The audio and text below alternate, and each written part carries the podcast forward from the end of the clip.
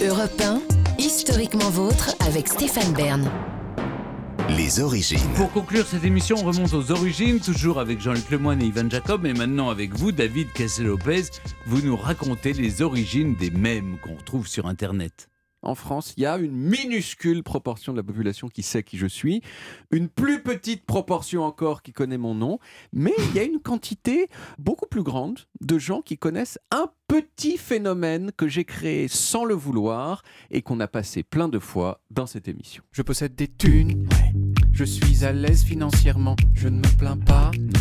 Les affaires marchent. C'est un morceau Ouais. de 15 secondes que j'ai fait et qui a été écouté beaucoup, beaucoup de fois. Combien Et c'est de centaines de millions, mais on n'est pas là pour parler Ah, des, voilà, des- voilà. Et c'est devenu ce qu'on appelle un mème. Alors qu'est-ce que c'est qu'un mème? Au départ, euh, un mème, c'est un petit morceau de vidéo, de musique, une photo, n'importe quoi, comme je possède des thunes.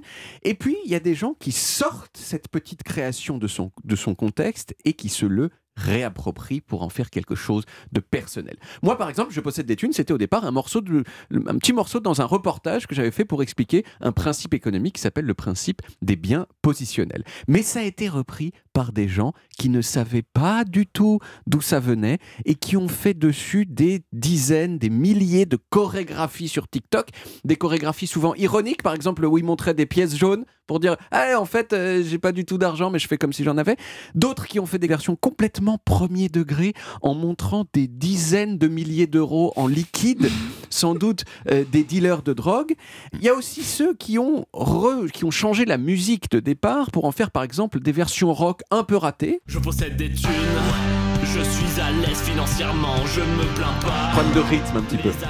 Il y en a d'autres. Il y en a d'autres aussi qui ont changé les paroles pour dire le contraire de ce que disait la chanson de départ. Je possède pas de thunes, je suis en galère, c'est décevant. Je ne travaille pas, non, c'est trop la hesse en ce moment. Voilà, Ouais. encore un petit problème de rythme, mais en tout cas un petit changement de parole. Et d'autres encore, des filles qui ont changé carrément la référence aux thunes pour parler à la place de leurs boobs, terme technique qui veut dire les nénés. Je possède des boobs. Je suis gâtée, nichonalement. Je voudrais me plaindre. J'ai mal au Ouais. dos en ce moment. Alors il n'y a plus du tout de rythme du tout. Euh, et du coup, il y a d'autres filles qui, à leur tour, ont répondu à ça en disant le contraire. Je possède pas de boobs. Je suis pas gâtée nichonalement. Je voudrais me plaindre, mais j'ai pas mal au dos en ce moment. Ouais, et alors? Voilà, je ne possède pas de boobs, je ne suis pas à l'aise nichonnellement. voilà, ça c'est un mème. Mais alors, d'où vient cette manie? Alors on a envie de dire, euh, bah, ça a dû naître avec l'Internet. Eh bah, tout à fait. La personne qui a inventé le mot même, c'est un biologiste anglais qui s'appelle Richard Dawkins en 1976.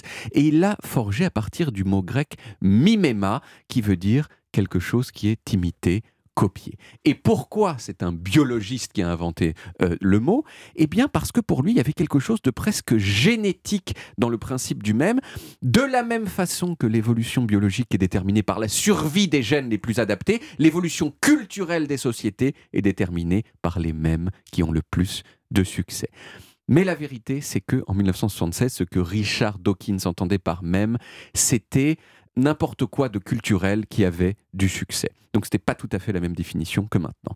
Et puis est arrivé l'Internet avec sa capacité de, communication infinie entre les gens et la définition du même a un petit peu chan- changé pour se rapprocher de celle que je vous ai donnée au début de cette chronique. C'est une petite chose généralement visuelle qui devient virale et qui est détournée à l'infini. Et ça, ça donne envie de savoir, bien sûr, avouez-le, quel a été le premier mème Internet de l'histoire du monde.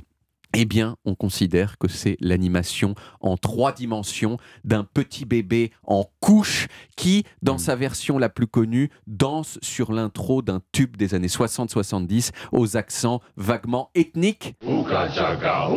Alors bien sûr, vous ne voyez pas le petit bébé danser, mais il faut s'imaginer un bébé en trois dimensions qui se qui gigote euh, sur cette musique. Euh, alors ce bébé, euh, il a commencé à circuler aux États-Unis aux États-Unis en 1996 dans des emails et puis il y a un monsieur qui a créé un site internet qui lui était dédié et qui invitait les internautes à en faire leur propre version et c'est à ce moment-là d'ailleurs qu'on l'a qu'on l'a associé ce bébé à la chanson qui fait Ouga Chaka, Ouga euh, Chaka. Et puis Et puis, dans les années 2000, les mèmes ont commencé à être partout, avec notamment les lolcats.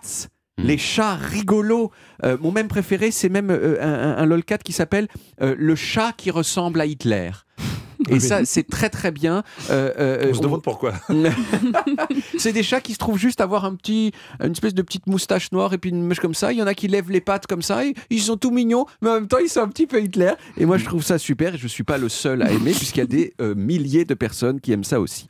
Vous, Stéphane, vous avez découvert récemment ce qu'est un mème. Et pour continuer cette grande histoire du mème, je vous propose d'en faire un tous ensemble à la suite de cette émission, juste après l'émission. Ça vous va? Ah, volontiers, Ouais. Euh, ah je bah, suis super. Je vous prendrai en photo et on essaiera de mettre ça sur les réseaux sociaux pour que ça devienne un mème. Mm. Ça le deviendra peut-être pas. On verra.